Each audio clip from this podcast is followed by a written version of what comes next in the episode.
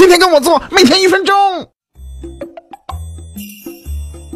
腹肌人人都有，但能激突才是关键。今天叔就来教教你，零基础者要提防腰部受伤，得准备个健身垫，有弹性的器材可以保护腰肌和背肌。有了垫子，还得把自己推倒。每天练卷腹，做到肩培力尽，姿势要正确，动作要真实。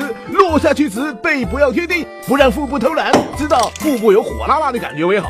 腹肌有一定耐力后，可学这些动作，以三十个为一组，每组中间休息三十秒，持续八分钟。